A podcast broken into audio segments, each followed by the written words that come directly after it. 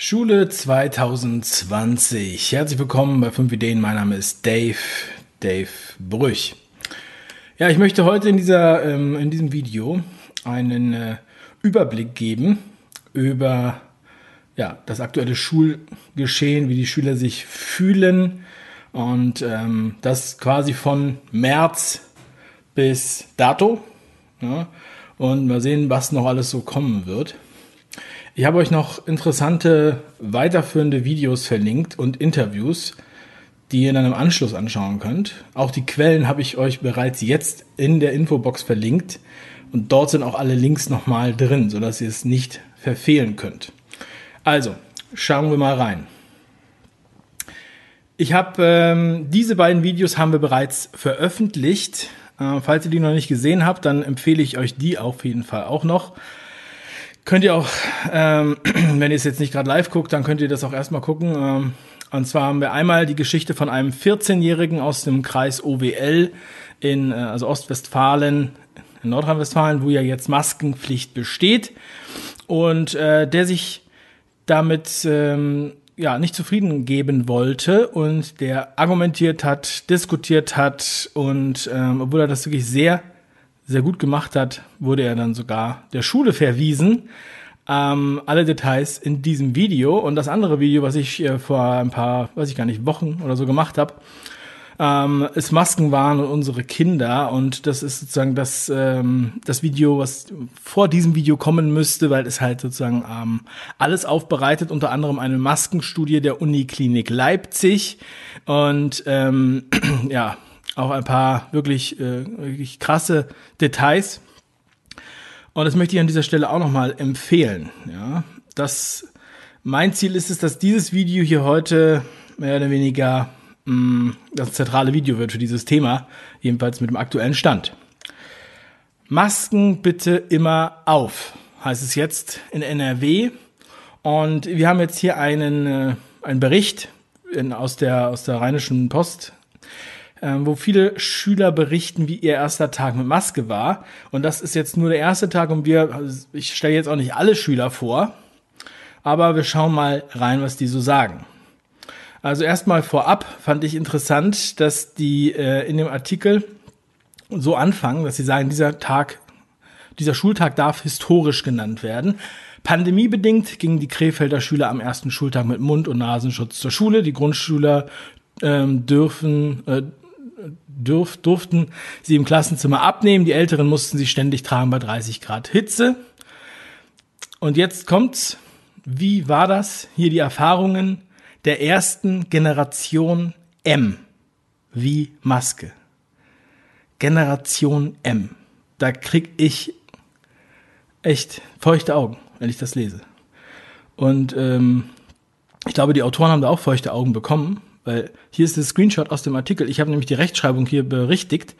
Die haben nämlich in diesem Satz, haben sie erstmal Erfahrungen falsch geschrieben und dann der ersten Generation M. Also ich weiß nicht, ob die da selbst irgendwie nicht ganz sicher waren, ob sie das wirklich schreiben wollen. Ist auf jeden Fall schon mal auffällig. Ähm, ich bin ja nicht so gut in Rechtschreibung, aber das ist mir aufgefallen. Generation M.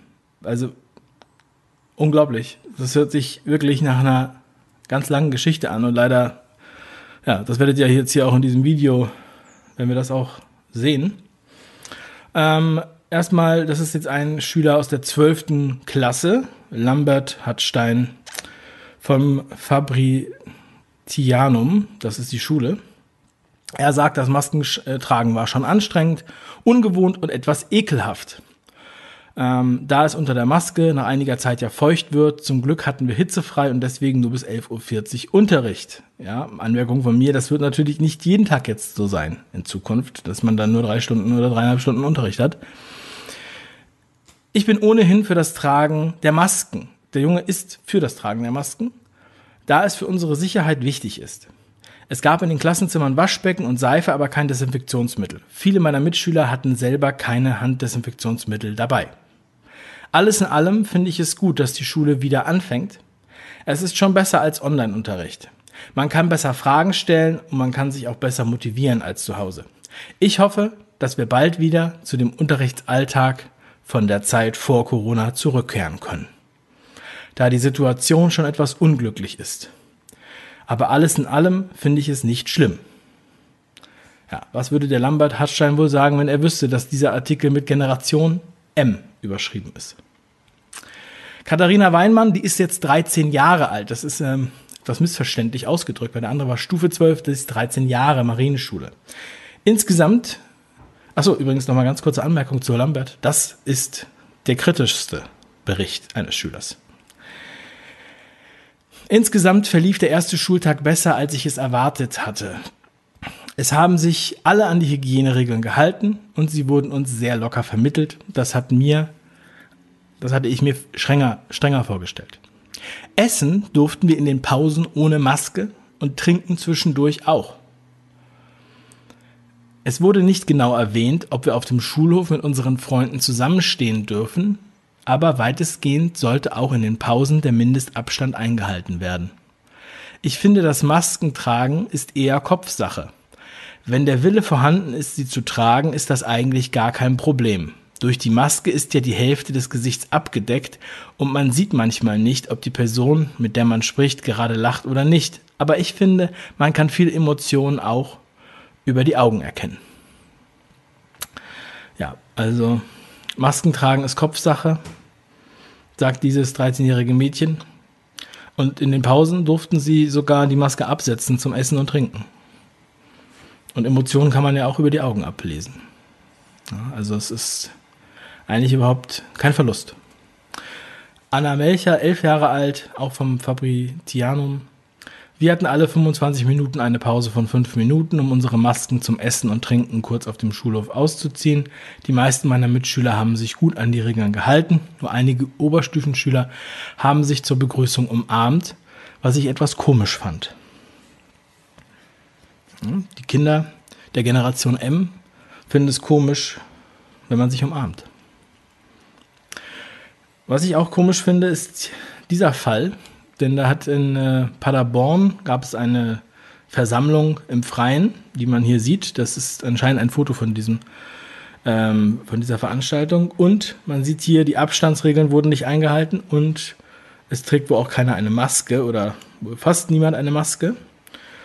Und da hat ein Schüler ähm, ja, der war darüber so schockiert, dass er sich nicht an den Lehrer oder an den Schulleiter gewendet hat, sondern direkt an die Stadt. Also der Schüler hat das an die Stadt gemeldet.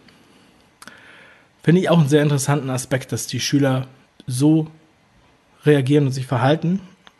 Aber ich kann mir auch schon vorstellen, warum. In einem äh, anderen Ort, da wird ein äh, Schulleiter zeigt einen Abiturienten an, weil der sich so kritisch geäußert hat. Er hat ihn, äh, er hat gesagt, Überwachung, Einschüchterung und kein guter Unterricht. Unter anderem berichtet er, dass Schüler dazu motiviert worden seien, ihre Mitschüler zu überwachen. Sogar von einem, einer Überwachungsmentalität der Schulleitung spricht der 18-Jährige. Weiter betont er, dass Verweise und Verwarnungen meistens öffentlich vor der gesamten Klasse ausgesprochen worden seien und damit Einschüchterung Teil des Schulklimas geworden sei. Ich lasse das mal erstmal so wirken. Und an diesen Artikel musste ich denken, als ich dann gestern diese Grafik gefunden habe. Und zwar ist das eine echte Grafik vom WDR, WDR 2. Äh, haben sie bei Facebook gepostet und wer weiß wo sonst noch. Hier wird eine Daniela Mücher in der Facebook-Gruppe Zusammen sind wir der Westen zitiert. Die Schüler beschweren sich weniger als die ganzen petitionsstartenden Helikoptermütter über die Maske im Unterricht. Und ähm, dazu möchte ich kurz was sagen. Ne? Wir haben ja jetzt einen kleinen Eindruck gewonnen, wie hier mit den Schülern umgegangen wird. Und ähm, der WDR fühlte sich dazu verpflichtet, diese Grafik zu erstellen und zu posten. Da frage ich mich, was möchten die mit dieser Grafik hm, auslösen? Ähm, zum einen ist es ja ganz normal, dass sich Mütter eher für die Rechte ihrer Kinder einsetzen als die Kinder selbst. Denn wir reden ja hier von ab der fünften Klasse. fünfte, sechste, siebte, achte, neunte, zehnte Klasse. Also von, weiß ich nicht, 10 bis 16-Jährigen. Ähm, und das ist schon eine ganz schöne Verhöhnung von den Müttern, die sich hier Gedanken machen zu ähm, und natürlich auch ihrer Sorgfaltspflicht nachkommen. Und die rechtlichen Mittel, die sie ja haben, auch einsetzen möchten. Petitionen schreiben oder jemanden anzeigen. Dazu kommen wir gleich noch. Ich habe da nämlich auch noch ein Interview, was ich euch auch verlinkt habe, wo es darum geht, was können Eltern machen und was können aber auch Lehrer machen und Schulleiter, die das so nicht akzeptieren möchten. Und auch wenn dieses Zitat nicht vom WDR jetzt gesagt wird, sondern von dieser Daniela Mücher, die ich bisher noch nicht auffinden konnte, sonst ähm, könnte man sie mal kontaktieren. Diese Daniela Mücher darf das ja meiner Meinung nach auch sagen. Wenn sie sagt, mein Gott, sie mag keine Helikoptermütter, ja? Aber wenn der WDR dieses Zitat nimmt und auf diese Grafik packt, dann macht der WDR das anscheinend, um hier zu hetzen. Ja, er möchte alle aufhetzen gegen Mütter oder Väter oder Eltern, die etwas dagegen haben. Und das ist, denke ich, nicht die Aufgabe des WDR. Auf Telegram habe ich ein Kommentarfeld dafür eingerichtet. Und es haben sehr, sehr viele Eltern sich dort schon gemeldet. Und ich werde diese ganzen Kommentare als PDF sammeln und an den WDR weiterleiten. In der Hoffnung, dass da jemand darauf reagiert oder dass mal jemand das liest, diesen Unmut. Ähm, ja, Schüler beschweren sich weniger, weil sie natürlich benotet werden von den Lehrern, weil sie ja, wie wir jetzt hier gehört haben, wenn sie sich, wenn sie sich beschweren, werden sie sogar angezeigt in einigen Schulen. Ja, sie werden auch sanktioniert, sie müssen Strafarbeiten machen. Sie müssen dann 50 Mal schreiben, warum sie eine Maske tragen. Ähm, der, äh, auch selbst wenn sie argumentieren und diskutieren, dann werden sie verlacht von der Lehrerschaft und als Covidiot bezeichnet. Das Beispiel ist in dem ganz am Anfang genannten Video zu hören. Ja, also ich finde es gelinde gesagt unverantwortlich, dass hier so etwas gepostet wurde. Äh, dass diese Grafik hier in Auftrag gegeben wurde und dass, ähm, ja, also das Mindeste ist eine Entschuldigung des Intendanten, aber eigentlich, ja, also ja, wir haben schon viele geschrieben, dass sie jetzt ähm, ja, an, noch andere Rückschlüsse darauf, daraus ziehen möchten. Und ähm, ja, einige denken darüber nach, auch keinen Rundfunkbeitrag mehr zu bezahlen, weil sie sich hier verhöhnt fühlen. In diesem Video, was ich mit Gordon Pankalla aufgenommen habe, was ist noch nicht öffentlich, aber es ist ungelistet verlinkt, da ist das Demonstrationsrecht für Lehrer juristisch einfach erklärt, aber auch Hinweise für Eltern und auch Musterschreiben für Eltern haben wir verlinkt.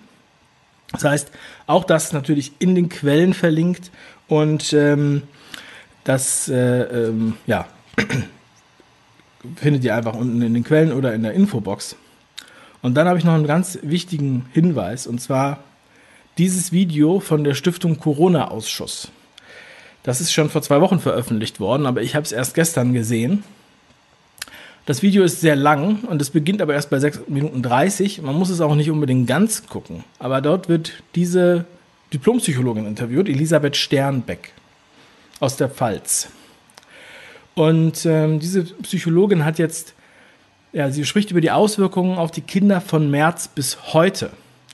Und wir reden jetzt nicht nur über die Dauermaskenpflicht, über die wir jetzt eben hier noch gesprochen haben, äh, in NRW oder in anderen Bundesländern sogar auch schon freiwillig, wie ich höre, wo sozusagen die Schulleiter von sich aus sagen, ja, Dauermaske. Und sie, was sie hier beschreibt, ähm, ich empfehle wirklich jedem das anzuschauen und vor allem auch jedem Lehrer das anzuschauen. Sie beschreibt, dass die Maßnahmen anscheinend nicht hinterfragt werden, so wie es Herr Wieler auch gefordert hat. Und wenn einfach nur Dienst nach Vorschrift gemacht wird, wenn einfach nur das ausgeführt wird, den Kindern gesagt wird, sie würden andere töten, wenn sie sich nicht die Hände waschen oder wenn sie sich umarmen. Und wenn man das kleinen Kindern erzählt, und sie schildert das sehr genau. Sie schildert, dass Kinder auf einmal Angst haben, sie hätten eine Art Käfer auf den Händen. Sie wollen alle Abstand halten. Sie, ähm, Kinder, die am Anfang, im März, vor dem Lockdown noch gesagt haben, sie finden das befremdlich, wenn die Lehrer auf einmal Masken tragen, entwickeln sich dahin, dass sie sagen, oh Gott, der hat keine Maske aufgehabt. Und das sind die Anfänge dieser Generation M, wie dies die Rheinische Post benennt. Und ich möchte nicht, dass meine Kinder zur Generation M gehören. Und auch wenn einige noch sagen, zum Glück leben wir nicht in NRW. Was denkt ihr denn? Dass NRW das als einzige macht und kein anderer? Wer dieses Video von dem Corona-Ausschuss mit der äh, Diplompsychologin sich anschaut, vor allem jeder Lehrer und jeder Schulleiter, der kann doch nicht äh, ernsthaft diese Sachen mittragen. Warum? Was will damit ausgelöst werden? Und was könnte damit ausgelöst werden?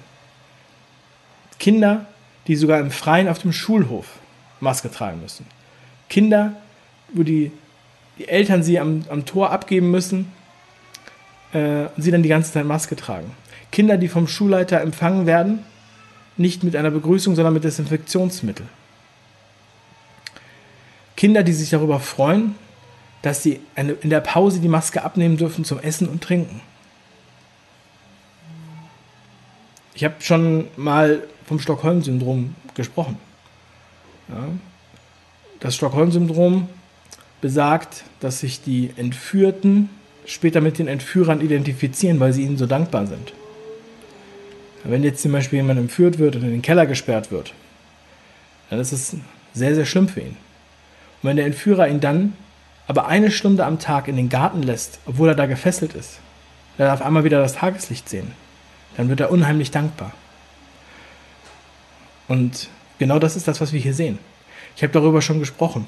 Boutiquenbesitzer sind glücklich, dass sie wenigstens wieder aufmachen dürfen, weil der Lockdown sie so stark geschädigt hat.